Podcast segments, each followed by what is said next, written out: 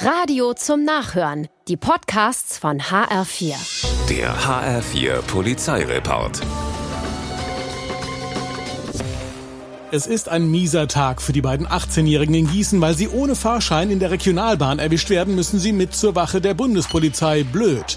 Dort angekommen werden die Personalien aufgenommen. Direkt neben ihnen sitzt zu dieser Zeit eine junge Frau, die nur wenige Stunden zuvor Opfer eines Diebstahls wurde. Naja, fast. Sie konnte ihre Handtasche im letzten Moment retten. Sie erstattet gerade Anzeige und blickt immer wieder zu den beiden 18-Jährigen hinüber, bis der Groschen fällt. Sie springt auf und ruft, das sind die Diebe, die wollten mich beklauen. Peinlich. Die 18-Jährigen werden durchsucht und in den Taschen taucht immer weiteres Diebesgut, auch aus anderen Diebstählen auf. Professionelle Langfinger, die diesen Mittwoch so schnell wohl nicht vergessen werden.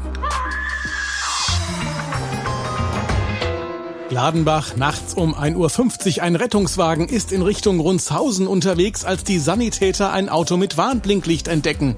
Der Fahrer sitzt nebenan im Gras. Sie halten an und fragen nach. Ich hab keinen Sprit mehr, sagt der Mann und meint damit Benzin. Hätte man auch falsch verstehen können, denn die Fahne ist nicht zu überriechen. Die Polizei kommt und dann wird klar, 2,3 Promille hat der Mann im Blut. Der 50-Jährige muss mit zur Wache. Das Auto wird an den Straßenrand gezogen. Tanken muss er beim Anlass.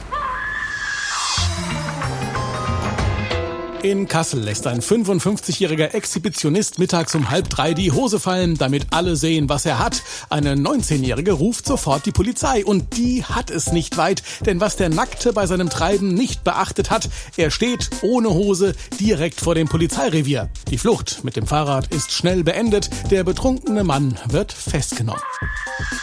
Der HR4 Polizeireport mit Sascha Lapp.